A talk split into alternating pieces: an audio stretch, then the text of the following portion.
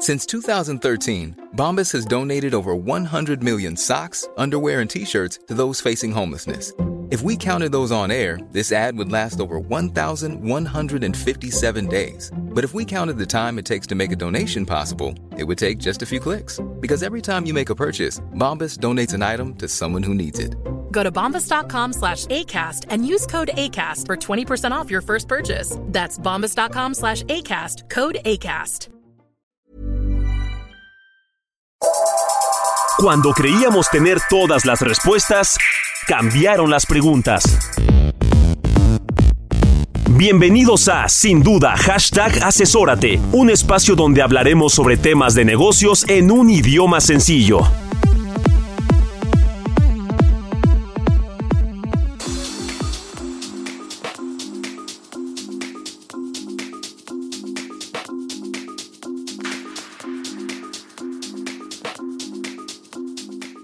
Tal? Bienvenidos a su programa Sin Duda Hashtag Asesórate. Soy Marina Sandoval y en esta ocasión eh, les presentaremos un tema muy importante que es de la Declaración Anual 2022 SOS, la problemática que existe en el aplicativo del SAT.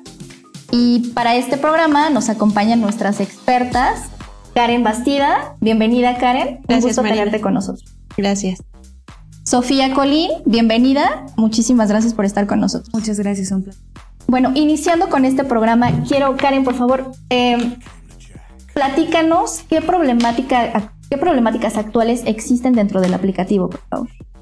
Y mira, actualmente para la declaración anual de 2022 existe una problemática muy importante. ¿Y esto por qué es así? Porque tiene un cambio completamente de 2021 a este ejercicio. El primero de ellos es que el llenado ya es completamente diferente. Sea, vamos a tener desde comparativos que se hacen de un ejercicio a otro hasta otros estados financieros que no veníamos llenando anteriormente para aquellas entidades que no presentaban un ISIP o un dictamen. Y esto a qué lleva a que realmente tengamos la información a la mano en el tiempo que se requiere y con el detalle que se necesita para estos llenados. De acuerdo, ahorita que comentaste el comparativo, ¿qué es importante tener en consideración para justo llenar comparativo 2021-2022 de las empresas? Eh, lo primero que tendríamos que tener es la información eh, financiera completamente cerrada, es decir, la información definitiva con la que partiríamos. Y esto nos llevaría también a que incluso hay rubros del ejercicio 2021 que nosotros estábamos reflejando para esa declaración anual que para el ejercicio 22 ya no existen. Entonces, también es un reto importante ver cómo los vamos a agrupar y considerar que tenemos que agrupar o clasificar dos ejercicios diferentes a lo que veníamos haciendo.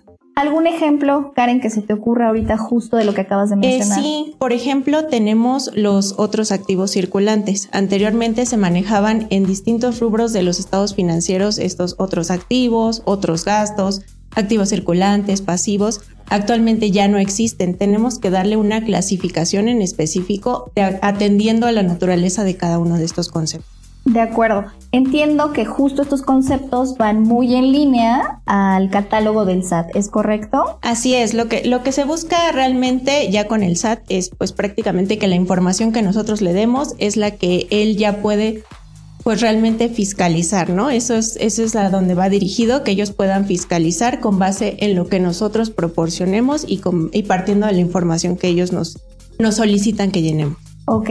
Dentro de este catálogo del SAT, ¿al- ¿has visto algunas inconsistencias, no sé, activos fijos que se estén considerando probablemente en el aplicativo y que no estén en el catálogo?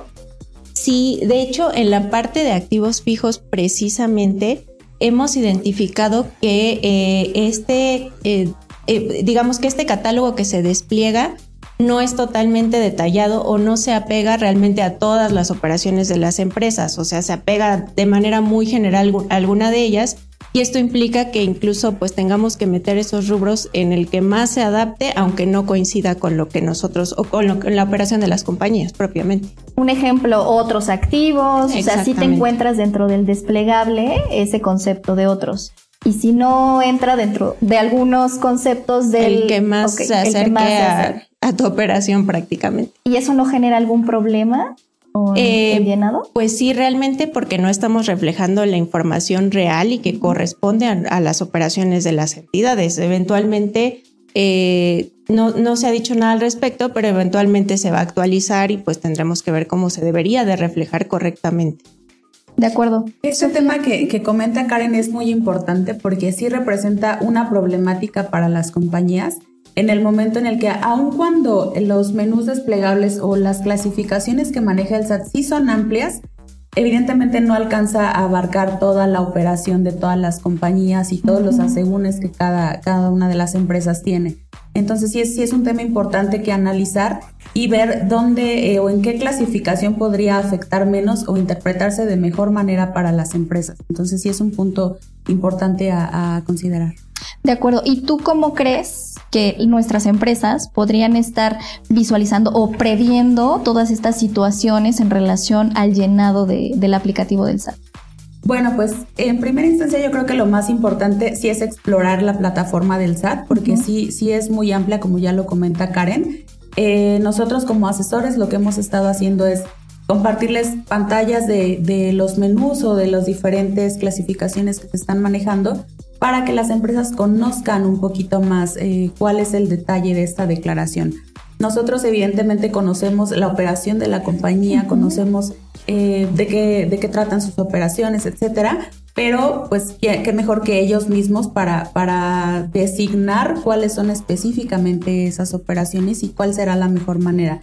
Obviamente nosotros eh, de la mano de ellos pues los asesoramos para poderles decir, oye, eh, a lo mejor si lo pones en, este, en esta clasificación te podría representar una contingencia, De acuerdo. la autoridad lo podría malinterpretar o, o podría eh, ser un foco rojo para la autoridad. Entonces, en, esa, en ese sentido nosotros podemos ir de la mano, pero sí necesitamos obviamente del acompañamiento de la empresa para que las personas que estén en la operación para designar cuál sería la, mejor opción para, la empresa. Excelente, Sofía. ¿Hay algunas aclaraciones previas que debas de ingresar a- al buzón, ir directamente con la autoridad, donde voy a ver el aplicativo tiene estos problemas y antes de meter una declaración complementaria o acudir a algún otro medio, ¿qué, qué tipo de aclaraciones se pueden prever con, el- con la autoridad? Sí, mira, lo que, lo que hemos intentado hacer para eh, tratar de, de prevenir un poquito esta, este cuestionamiento de la autoridad es sí adelantarnos y nosotros explicar a la autoridad por qué hicimos las cosas de tal manera, ¿no? A lo mejor no teníamos en dónde clasificar las mejoras, que es un- una situación que, que acabamos de tener. Eh, no existe un rubro tal cual que diga mejoras, eh, por ejemplo, a, a locales arrendados, ¿no? Que es algo que tenemos eh, muy, muy eh, frecuentemente. Eh, no tenemos esa clasificación, existe nada más una que dice algo para personas discapacitadas. Entonces podemos adelantarnos y explicar a la autoridad por qué lo metimos en esa clasificación. Eh, señalando que no existía un rubro, que lo pusimos ahí, aun cuando no es el concepto tal cual. ¿Adecuado? Lo señalamos en ese concepto, dado que no existe algún otro eh, que se asemeje tanto a la, a la operación real. Entonces sí podríamos adelantarnos. Eh, evidentemente hay que revisar cada caso para ver qué, qué es lo más conveniente para cada una de las empresas, pero inicialmente sí es un- un- una situación que hemos hecho.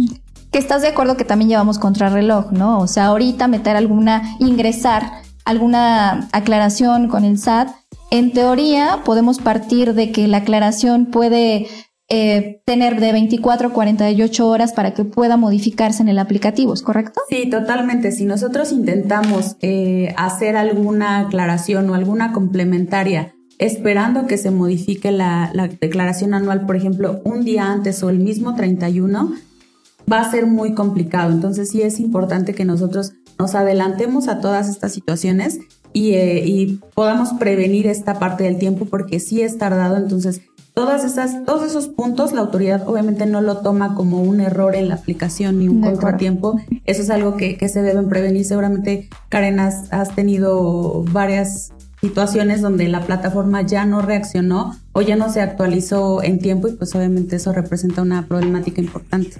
Sí, así es. Y sobre todo retomando este tema de las aclaraciones, sí es muy importante que lo mencionemos, es que toma alrededor de siete días que te conteste. O sea, la autoridad no está obligada a contestarte el día de mañana y resolver tu problema. O sea, Entonces, más tardar es- siete días. Exactamente. O pueden ser más. Eh, mira, debería de ser en siete días, pero puede ser muchísimo más tiempo y como menciona Sofía, la autoridad no lo considera como que ya por el hecho de meter una aclaración tú ya estás fuera de peligro o de riesgo. O sea, sí es importante que consideremos el tiempo y, mejor eh, prevengamos qué es lo que vamos a hacer en cada una de estas situaciones. De acuerdo. ¿Alguna medida de prevención que tú recomiendes? Ya escuchamos justo a Sofía. ¿Alguna que tú digas, a ver, eh, las empresas, nuestras empresas deberían de estar considerando los siguientes eh, sí, sobre todo eh, revisar pues la parte que ya todos conocemos actualmente, que es esta conciliación de ingresos y los ingresos que provienen de los pagos provisionales. Porque de ahí de entrada esa es información que viene ya precargada, que ya debimos haber eh, declarado en cada uno de los meses y si es errónea ya es prácticamente algo que tenemos que sí o sí corregir. Y como mencionaba Sofía, esa corrección no es de un día para otro, o sea, se va a ver reflejada de 24 o 48 horas dependiendo de si hay pago o, si no hay pago. Y también eh, retomando esta parte de la conciliación de los ingresos, pues también tenemos la parte de conciliación de nómina, que es uno de los temas que precisamente también presenta errores actualmente. Vemos eh, ya muy frecuentemente que el monto de los FDIs que tenemos emitidos no coincide con lo que existe en la plataforma. Entonces ahí de entrada también hay que revisar si hay alguna omisión o, se está presentando incorrectamente las claves en los FDIs o cuál es el origen de estas diferencias que existen. De acuerdo, ahorita te voy a cortar un poco porque de hecho nos vamos a ir a un corte, pero es buen momento también para hacer una analogía del uso de herramientas tecnológicas y de algunos otros puntos que nosotros identificamos que también son importantes. Regresamos. Asesórate. Asesórate. Asesórate. Asesórate. Asesórate. Asesórate. Asesórate. Asesórate. Asesórate. Asesórate. No nos cansaremos de decírtelo. Asesórate. Garrido Licona. Asesoría fiscal, legal, financiera y de negocios. Visítanos en garridolicona.com.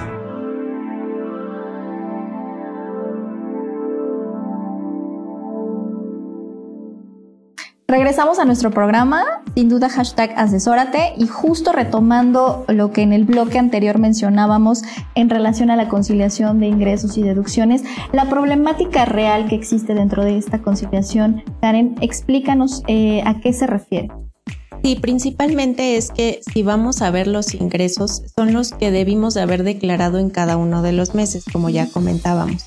La problemática es que si no están bien declarados, tenemos alguna omisión o nos damos cuenta que nos faltó considerar algo, es necesario que se presenten declaraciones complementarias en cada uno de los meses. Que de hecho ya nos ha pasado, Sofía, que tenemos que regresar de enero a diciembre a presentar declaraciones precisamente para corregir esta parte y que próximamente se reflejen como ingreso en la declaración anual. Perdón que te interrumpa, Karen. Eh, y Sofía, mes a mes se tienen que estar presentando estas declaraciones complementarias o se puede dar la opción de presentar una sola declaración en el mes de diciembre. ¿Qué opinan? Pues mire, ese es un punto importante a, considerar porque obviamente la obligación es declarar los ingresos en cada mes, en el mes en el que corresponda.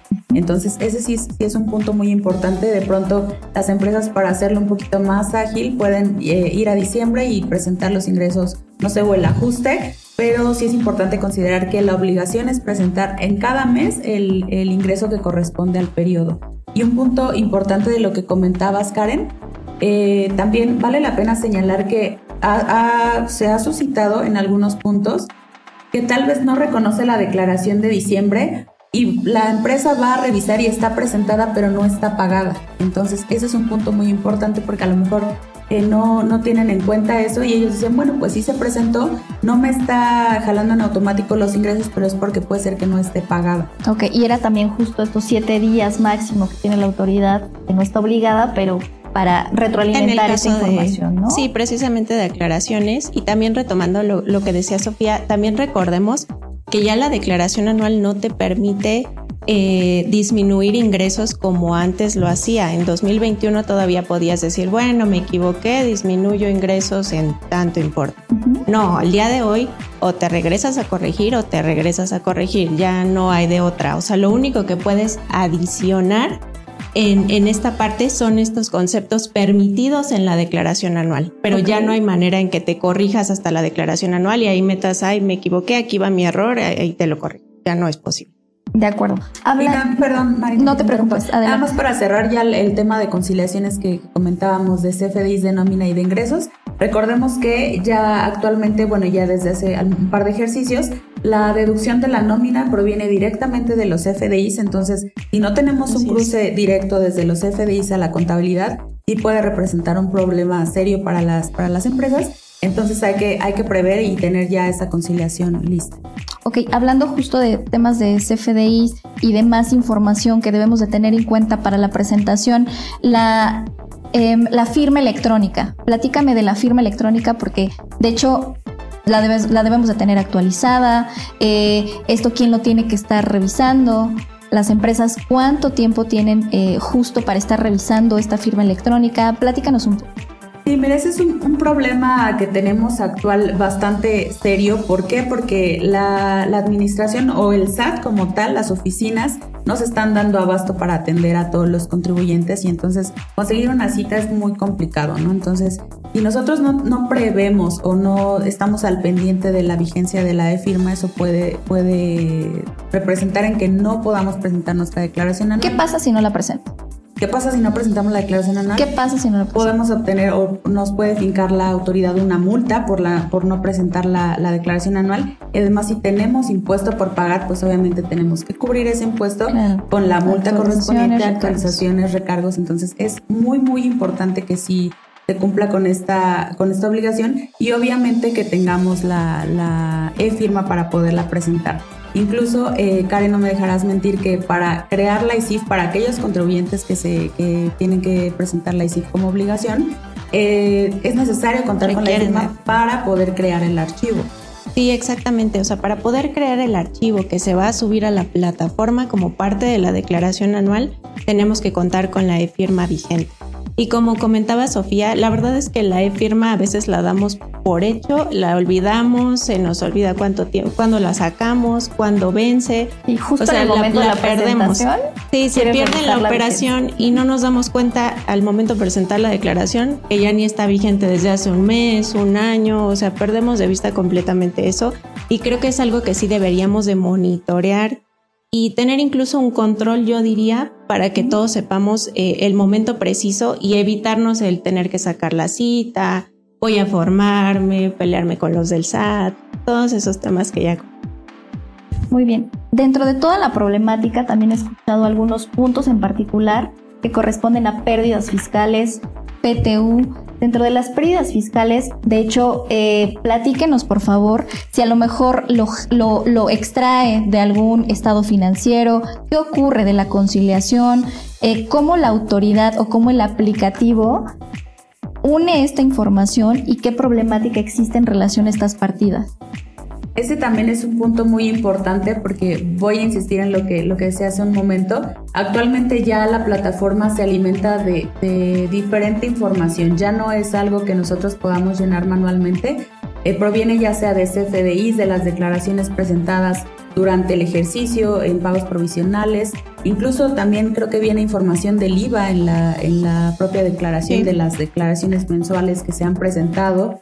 Y en este caso de las pérdidas que tú señalas, proviene de las declaraciones presentadas en ejercicios anteriores. Entonces, es muy importante también verificar que estén presentadas correctamente en el campo donde corresponde a la pérdida fiscal, porque de lo contrario no la va a traer en automático para el ejercicio que estamos presentando.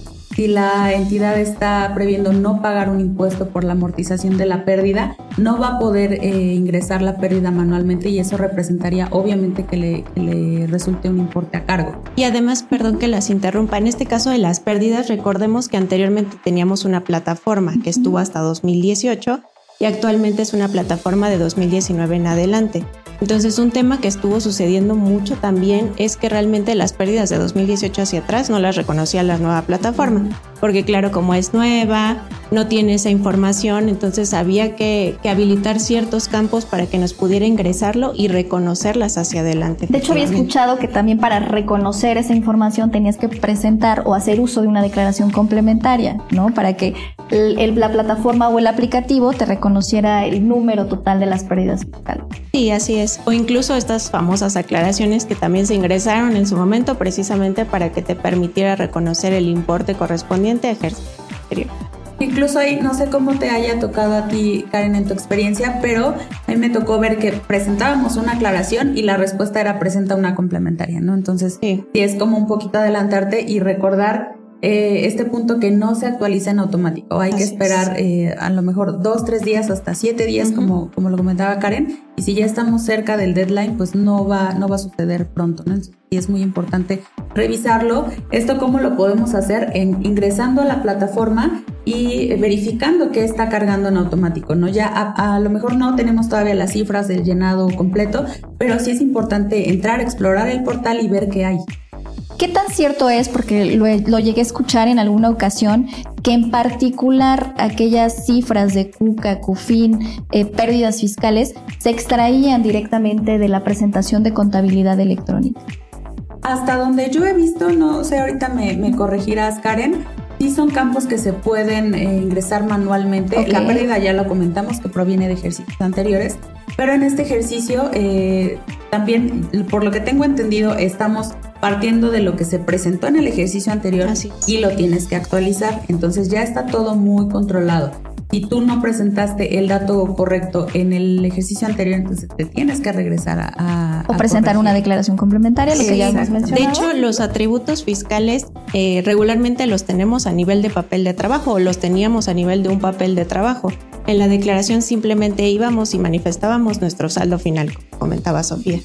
Ahora prácticamente lo que te lleva a esta declaración es que ya detalles el papel de trabajo dentro de esta plataforma. O sea, lo que quiere el SAT realmente es, pues ya, es que tú le digas cuáles son los importes correctos y son los mismos que te va a llevar a tu siguiente declaración y así sucesivamente. Entonces, sí, precisamente, o sea, si hay errores, definitivamente te lleva a que te corrija. Muy bien, y algo muy rápido, yo creo que es, pero también es importante mencionarlo, la PTU. La PTU en teoría, y creo que el aplicativo ya te calcula sobre el 10%, ¿están de acuerdo? Y ahí el problema, y si alguna empresa está aplicando algún concepto distinto en, en, la, en el cálculo de PTU, ¿qué nos podrían decir para la corrección de PTU? En esta parte, bueno, es importante mencionar eh, tener realmente nuestro cálculo correcto y saber cuál es nuestra base para PTU. Eh, la plataforma sí te permite hacer eh, algún cambio, te permite seleccionar si vas a hacer el, el cálculo automático o no. Pero obviamente esto da pie a que puedas ingresar un dato erróneo. Entonces sí hay que revisarlo muy bien y en esta parte por la PTU generada en el ejercicio. Ahora, la PTU pagada del ejercicio anterior también proviene de los FDIs eh, que se hayan timbrado okay. durante el ejercicio. Entonces ese es un punto también muy importante. Si los FDIs no están timbrados o están timbrados erróneamente, no va a traer el cálculo correcto, el dato correcto, perdón. Entonces ese es un punto importante para poder llegar al, al importe que ya la, la entidad tenga calculado. Excelente, muy bien. ¿O alguna reflexión final, Karen, que nos quieras eh, comentar? Eh, sí, pues la reflexión final básicamente es que empecemos a ver esta declaración, toda la información. De hecho, ya vamos que tarde. Sí, ya vamos tarde, pero eh, yo creo que es buen momento para que si no la conocemos, nos familiaricemos con ella, con la información que se requiere y que debemos de tener ya prácticamente para su llenado y su presentación oportuna. Obviamente. Excelente. Sofía. Lo mismo, recordemos que hay que ingresar al portal, explorar lo que, los datos que se están trayendo en automático, revisar nuestro cálculo CFDIs, presentación de las declaraciones anteriores y un punto también muy importante que quisiera dejarles es recordar la, la declaración o la ICIF como la conocemos. Es un proceso largo también. Si nosotros nos esperamos al último momento para querer validar el archivo, los últimos minutos de, del 31 de marzo no se va a lograr. Es un proceso largo, es, eh, puede generar errores, puede incluso nos ha sucedido, Karen, que el, el, archivo se daña, hay que volver a llenarlo, entonces eso sí hay que verlo con mucha anticipación. Y obviamente pues tenerlo ya, ya previsto para no... no sí, no, no esperarnos al 3 de abril justo en la presentación, sí, ¿no? Porque como bien comentabas, los archivos se dañan o puedes tener alguna otra inconsistencia dentro del aplicativo que de hecho creo que es otro, ¿no? O sea, el del ISIF tenemos alguna otra aplicación donde justo hace estas validaciones. Sí, ¿no? justo es un aplicativo que se descarga del SAT, ahí lo llenas, pero finalmente se sigue subiendo a la, a la plataforma del, del SAT de la declaración anual, ahí mismo te preguntas si estás obligado a dictaminar, si optas por dictaminar y si estás obligado a presentar tu ISIF y el archivo se sube ahí mismo. Perfecto. Bueno, pues muchísimas gracias por acompañarlos. La verdad fue un placer también estar con ustedes y pues esperamos también que nos acompañen pronto. Muchas, gracias. Muchísimas gracias. Regresamos. Si tu negocio necesita capital, somos tu mejor amigo. Cumpel Capital te ofrece arrendamiento, financiamiento, crédito, factoraje, movilidad y una amplia gama de soluciones a la medida. Visítanos en cumpel-mediocapital.com. Cumpel Capital. Seamos cumpels de negocios.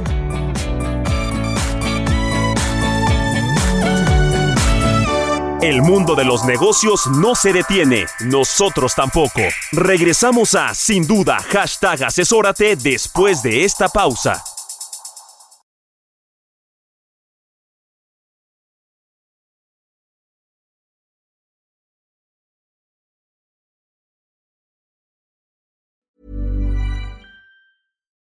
Millions of people have lost weight with personalized plans from Noom, like Evan, who can't stand salads and still lost 50 pounds.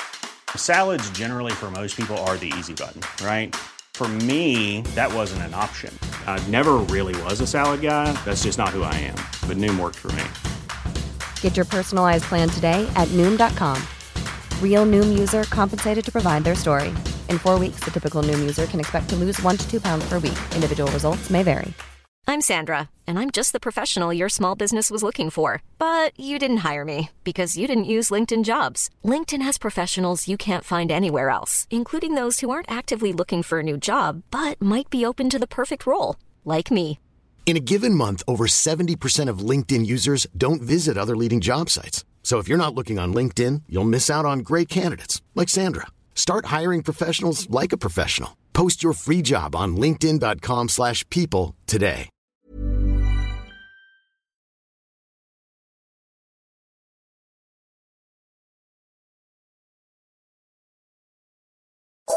Estamos de regreso en Sin Duda, hashtag asesórate, con el análisis de los temas empresariales que afectan a tu negocio.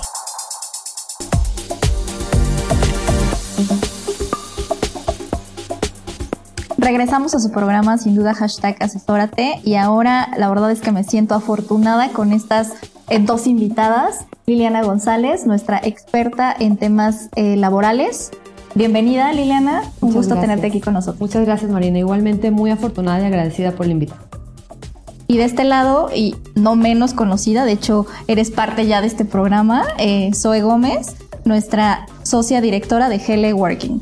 Muchas gracias Marina, un gusto estar aquí Lili, qué placer que nos acompañes. El tema laboral sin duda un tema destacado como siempre y hoy con este tema de, de la reforma que traemos, de la iniciativa que tenemos hoy en progreso, creo que importante y qué gusto verlas por aquí, mujeres talentosas, encantada de compartir. Muchísimas gracias, Zoe. El placer es mío. Igualmente. Eh, bueno, y justo dentro de, como ya lo comentabas, en esta iniciativa de reforma laboral, algunos temas de interés que justo queremos traer sobre la mesa son eh, igualdad sustantiva, algunos temas de no discriminación y justo eh, qué documentación necesitamos también tener para solventar eh, estos temas de la iniciativa de reforma. Sí, correcto. El tema principal es la igualdad sustantiva. La definición, digamos, técnica que viene en esta iniciativa de reforma es igualdad de trato y de oportunidades para cualquiera. ¿no? Estamos hablando de mujer-hombre, mujer-mujer, hombre-hombre. O sea, aquí el tema principal es la igualdad de género. ¿ok? Entonces, eh, creo que ese es el enfoque principal y la vía que tenemos que tener todos eh, de idea eh, sobre esta iniciativa, ¿no? Yo pensaría que eso en la actualidad no existe. Sé que en algunos países todavía están como un poco rezagados sobre esos temas. Platícanos un poco al respecto, Lili. Pues mira, eh, uno de los temas eh, trasfondo que, que tiene este concepto de, de- de igualdad sustantiva es la bien conocida brecha salarial, ¿no? Que como dices, eh, no solo existe en México, sino en, en muchísimos países, si no es que en todos, y hasta en los más desarrollados. ¿Qué significa esto? Pues que hay una diferencia, un gap entre lo que gana un hombre y lo que gana una mujer haciendo lo mismo. ¿ok? Eh, sin embargo, esta iniciativa de reforma y otras que se han planteado en el pasado, eh, sí toca este tema de la brecha salarial que es muy importante atacar, pero también el tema central es la igualdad, la equidad. En igual trato, en igual de circunstancias, en igual condiciones laborales, eh, para mujeres y para hombres. El tema de la brecha salarial sin duda importantísimo, pero por ejemplo también, Marina, me ha tocado asesorar, nos ha tocado asesorar a clientes en donde eh, cierto, cierto cliente me dice, oye Lili, yo quisiera establecer dentro de mis paquetes de compensaciones un beneficio que es un apoyo para guardería, pero solo lo quiero para las mujeres. ¿Por qué para las mujeres? Porque son las que tienen hijos. Oye, pero... De hecho, Lili, fíjate que ese punto que tocas, ese fue un punto de reforma a la ley del Seguro Social el año pasado. Y ese punto justamente porque traía un tema ahí de discriminación para los caballeros. Sí, hay papás solteros. Solamente las mamás que trabajaran tenían el, derecho, a, llevar a sus hijos a las guarderías y solo los caballeros que tuvieran la patria potestad de las criaturas. Cosa que obviamente no, Tenías que no, es equitativo. Exactamente. Entonces, sí, obviamente hacia la mujer el tema de la brecha es mucho más grande. Inclusive los puedes ver en los comités de, dirección. De dirección, menos del 4% es una participación de mujer. Hace ratito platicábamos antes de, entrar a, este segmento que efectivamente hay una brecha, pero también hay un tema de fuerza, de impulso diferente. ¿Cuál es eso? O sea, el hombre le ofrece, si el mismo puesto se le ofrece a un caballero que a una dama, mm. el hombre esté o no listo va a decir. Claro, yo le entro. me aviento. Y, y, ese es uno de los factores de esta desigualdad que históricamente ha existido en, en cuanto a la brecha salarial, ¿no? Que es una cuestión cultural. no nos creemos lo suficiente para aspirar a tal puesto, para hacer tal cosa. Yo creo que es un poquito el tema del cómo te vienen educando en tu casa históricamente la mujer metódicamente va avanzando paso a paso y creemos que así vas a avanzar o vas a progresar en, un, en una sociedad laboral. Y debes de tener espacio para la familia, debes darte tiempo justo para cuidar a tus hijos, tienes menos Cuando eso debe ser totalmente compartido. Totalmente. Debería de haber una red de apoyo en este tema de la, de la igualdad de género en favor de las mujeres. En esta red de apoyo deberían de estar el gobierno con políticas públicas, con leyes que favorezcan a esto. También los patrones y las empresas de crear políticas flexibles, eh, que, se adapten a las necesidades específicas que sufren las mujeres o que van eh, teniendo las mujeres a lo largo de todo su desarrollo profesional y bueno, por supuesto de, la sociedad, ¿no? Eh, pero bueno, el tema relevante es la igualdad sustantiva. Y esta igualdad sustantiva no solo se refiere a hombre-mujer, claro, a un tema de género, también se refiere a un tema étnico, ¿cierto, Zoe? Sí, se refiere a todas aquellas cuestiones que nos pueden hacer no iguales, por no llamar diferencias. Que son susceptibles de generar una diferencia entre una persona y otra. Hablamos de tu etnia, tu género, tu religión, tu, religión, tu condición social, tu salud, algún tema de una discapacidad efectivamente o condición actual. Inclusive yo me acuerdo que antes hacías exámenes inclusive para saber si la persona estaba embarazada. Por Dios, qué invasión a tu privacidad. Claro, claro. Sí, exactamente.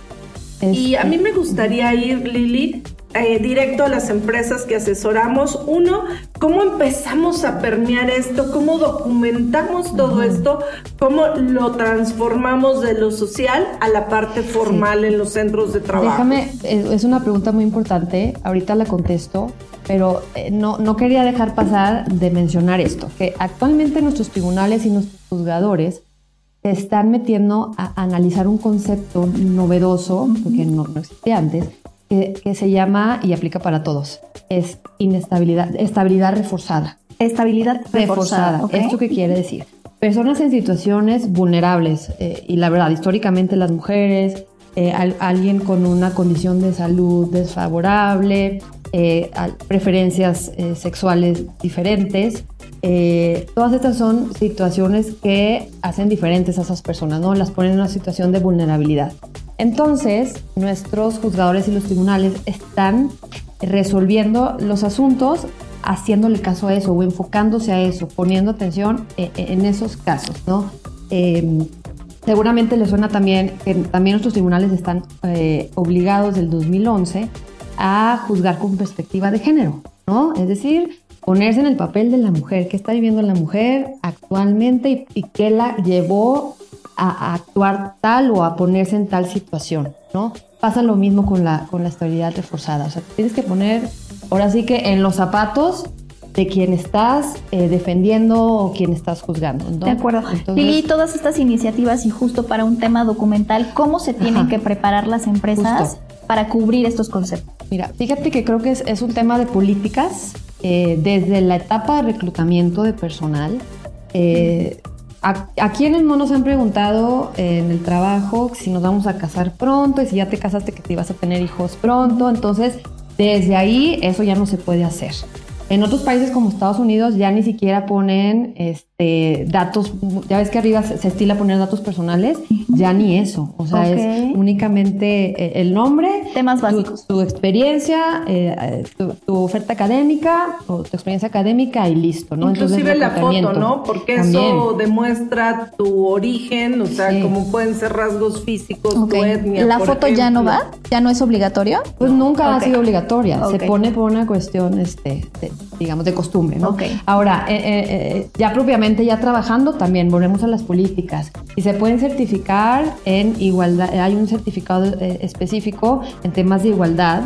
eh, que mejor, o sea, que tengan ese certificado, ¿no? Que cumplan ciertos criterios muy importantes eh, para ahora sí que destacarse como una empresa socialmente responsable, empresa competitiva en el mercado, tanto nacional como internacionalmente en estos temas. Justo es lo que nos da esa certificación. Y Eso yo me se mide certifico. como el medallero olímpico, Ok. oro, plata. Sí, sí, sí. O sea, sí existen como tal esas asignaciones de oro, plata, Esa, bronce. esa- esa certificación que te platico viene eh, incluida en una norma mexicana, ¿no? No es obligatoria, es una, digamos, recomendación. Entonces, si tú logras obtener esa certificación, se te otorga, eh, te puede otorgar, digamos, un sello. Hay oro, hay plata y hay bronce. Eh, el oro, pues es el, el máximo galardón que existe, digámoslo así, y es que cumpliste todos los, los criterios. Eh, un criterio, por ejemplo, eh, que ojalá que existiera y que todos lo pudieran, todas las empresas lo pudieran aplicar, es que el 40% de su plantilla laboral son mujeres, ¿no? Y yo creo que esos te llevan muy bien al tema de empresa socialmente responsable. Si me permiten, yo voy cerrando con eso. El cómo te quieres ver. Hoy las redes sociales inclusive hacen mucho ruido. Claro. Y ese ruido deberemos de generar que sea positivo.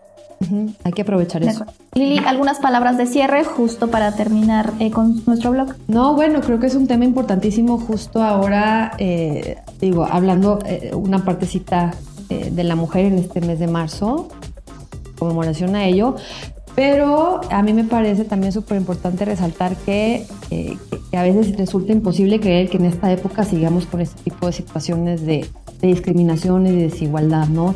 Entonces hay que ir un paso adelante, moverse, empezar a trabajar desde el interior para así hacer un cambio en la sociedad. activo. Excelente. A mí me gustaría que igual tengan alguna participación adicional. Es un tema que nos interesa a todos Con realmente gusto. y pues ahorita eh, desafortunadamente tenemos que cortar. Pero bueno, muchísimas gracias a las dos. A ti, a ti, Zoe. Gracias. Regresamos. Un gusto compartir. Muchas gracias. Hashtag. El outsourcing no es indebido y no ha desaparecido. Hoy se le conoce como servicios especializados. Lo que es indebido es que tú o tus proveedores no estén correctamente registrados ante la autoridad y no cumplan con los requisitos establecidos. Esto puede traerte consecuencias fiscales, legales e incluso penales. Evita riesgos innecesarios. Contáctanos. GL Working. Working for You. www.glworking.com. Para hacer negocio hay que generar confianza. En GL Auditoría analizamos y nos aseguramos que la información financiera de tu empresa genere confianza y tranquilidad para tus clientes, socios, autoridades e instituciones financieras, entre otros. GL Auditoría. Preservamos tu patrimonio. www.glauditoría.com Bueno, iniciamos con nuestro último bloque. Aquí vamos a hablar del dictamen contribuciones locales, justo aquí nuestra experta eh, Zoe nos va a ayudar con todo este tema a definir y afinar cada punto o cada duda que nosotros ahorita le vayamos planteando. Y nuestra invitada Lili para complementar justo aquellos temas que em, estemos identificando de dictamen de contribuciones locales. Zoe, ¿qué es el dictamen de contribuciones locales? Una cosita echada a perder que hay que trabajar muy delicadamente. No, no es cierto. A ver, el, tema del dictamen y el tema del dictamen, y, déjenme iniciar por la definición correcta. Es un aseguramiento, es un atestiguamiento que se hace coloquialmente llamado como dictamen, porque no quiero a los puritanos que digan, no es dictamen, es un trabajo de atestiguamiento.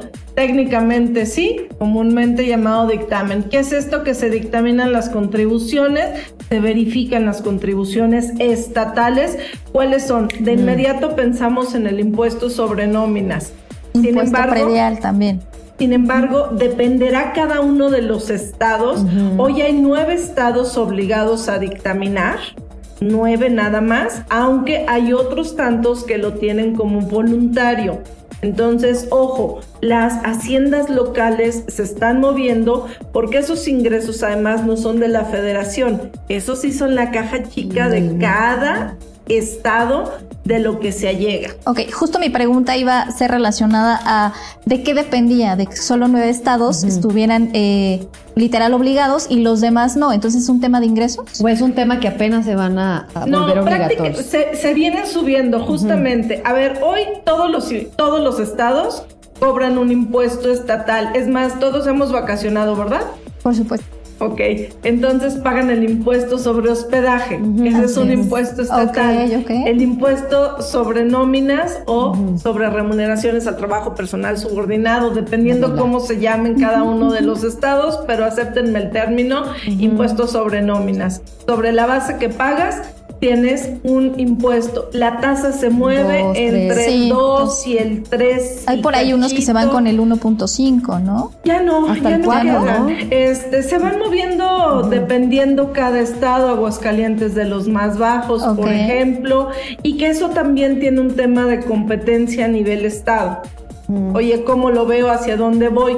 Pero déjenme acabar. Por ejemplo, la Ciudad de México, la Ciudad de México, eh, el, el dictamen que se hace incluye todos aquellos impuestos estatales, es decir, agua, predial, sorteos, rifas y sorteos. Por ejemplo, muchas empresas hacen justamente el tema de rifas, sorteos. Hay que registrarlos, exacto. Y eso puede tamizarse bajo el dictamen. Es un solo informe. Qué complicado, porque a un contador público, que es quien emite esos informes, le piden que opine sobre el agua, por ejemplo, en la Ciudad de México. Y el, el, agua, por ejemplo, en la Ciudad de México, cuando no presentas el aviso de descompostura, más cuando la llavecita se te descompone, pagas sobre diámetro de la toma. ¿Qué es eso? Que si tú tienes un diámetro enorme, todo el agua que pase por ahí, estimado en metros cúbicos de consumo, es tu pago obviamente esto se vuelve complejísimo, ¿no? O la parte del impuesto predial, oye, ¿cómo sé en función a qué va? ¿Cuáles son los valores catastrales que me llevan a eso? Ah, pues mira, si tienes pisos de mármol, estás en un nivel diferente que si tienes pisos de cemento. O sea, ¿eso te lleva a tener como un plano o cómo lo, lo puedes eh, demostrar? un tercero.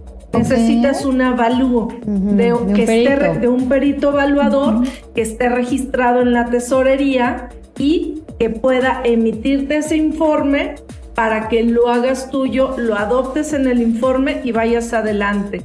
Por ejemplo, en el Estado de México, que es yo creo de los dictámenes que el año pasado surgieron con más complejidad, ¿por qué? Porque ocupan un aplicativo para presentarlo, nos pide que subamos por cada municipio, imagínense una tienda departamental, la que quieran. Oye, pues tiene como 80 tiendas, ¿no? Y el Estado de México que tiene una configuración enorme, pues puedes tener, no sé, 15 municipios, ¿no? Por ponerlo este, poco complicado.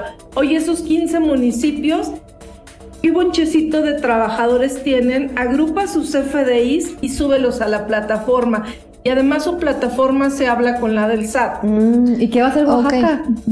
Ah, tiene bueno, más de 500, o no es Oaxaca, obligatorio en Oaxaca. No, no, en Oaxaca sí hay dictamen obligatorio, es otro de los estados obligados, pero no pide ese nivel, la Mm, información. El Estado de México fue el primero que quiso amarrar los FDIs y por cada municipio y que además se hablara prácticamente en línea con la base del SAT. Entonces imagínate qué complicado que tienes el CFDI que te está variando por 1, 3, 5 centavos, estarlos ajustando. O los trabajadores que estuvieron en dos municipios por cualquier cosa, ¿en dónde lo timbras?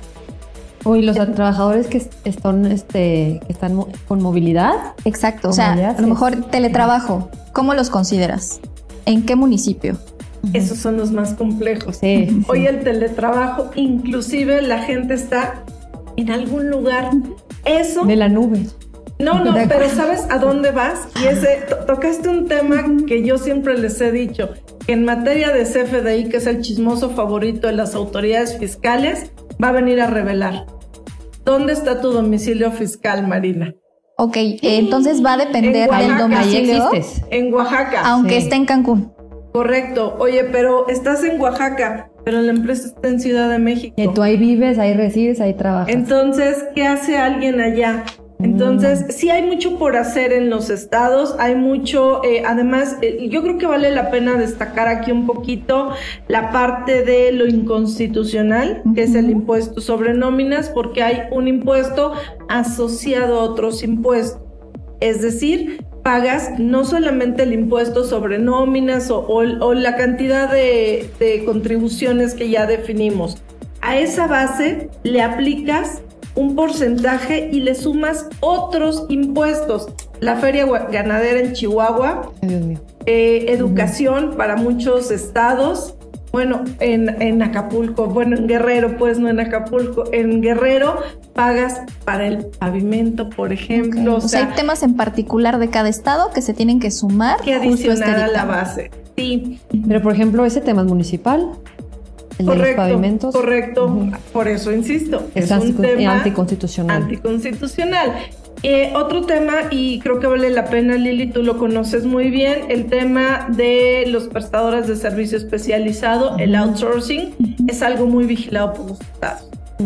Es algo que no solamente nos deja a nivel de incumplimiento, sino nos, nos lleva a hacer cosas cruzadas en materia de reportes. Quintana Roo, por ejemplo, otro de los estados obligados y eh, dramáticamente agresivo, te pide que presentes una serie de avisos, si no los presentas las multas. ¿Previos al dictamen?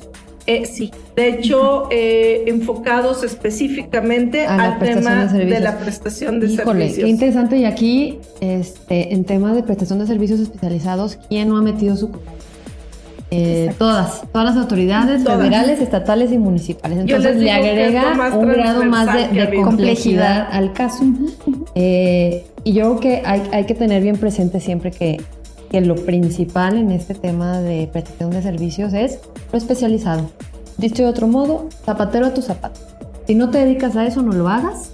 Y sí puedes contratar a un tercero que lo haga, pero que efectivamente esté especializado, ¿no? Zoe, ¿hasta cuándo tenemos para presentar Ah, este eso iba. dictamen? Déjame cerrar la participación porque creo que el tiempo nos gana con las fechas de los avisos. Los avisos Así ya es. empezaron. Tenemos ahorita el vencimiento en la Ciudad de México el día de mañana, el día 15. Y de ahí todos los estados se van para adelante con la presentación de los eh, avisos de dictamen, más o menos hasta el mes de marzo. Durante Ok. el mes de marzo se hacen las presentaciones y de ahí van venciendo más o menos hasta eh, junio. Es como la ruleta, cada mes te vence un estado, lo cual hace obviamente los tiempos muy justos para hacer estos procesos de dictamen. Ok, mencionabas por ahí Quintana Roo. Quintana Roo, ¿cuándo vence su plazo?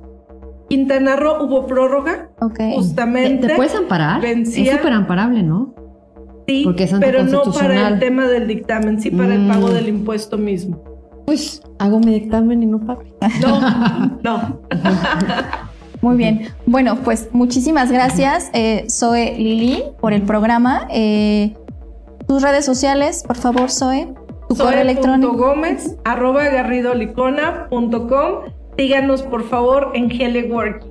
Excelente. Lili. Lili.laural arroba garridolicona.com. Muchísimas gracias. Finalizamos con el programa. Esto es sin duda hashtag asesórate. Escúchenos por favor en el 98.5 en el Heraldo Radio. Hashtag, hashtag. Asesórate. gracias, buena noche. Bye. Bye.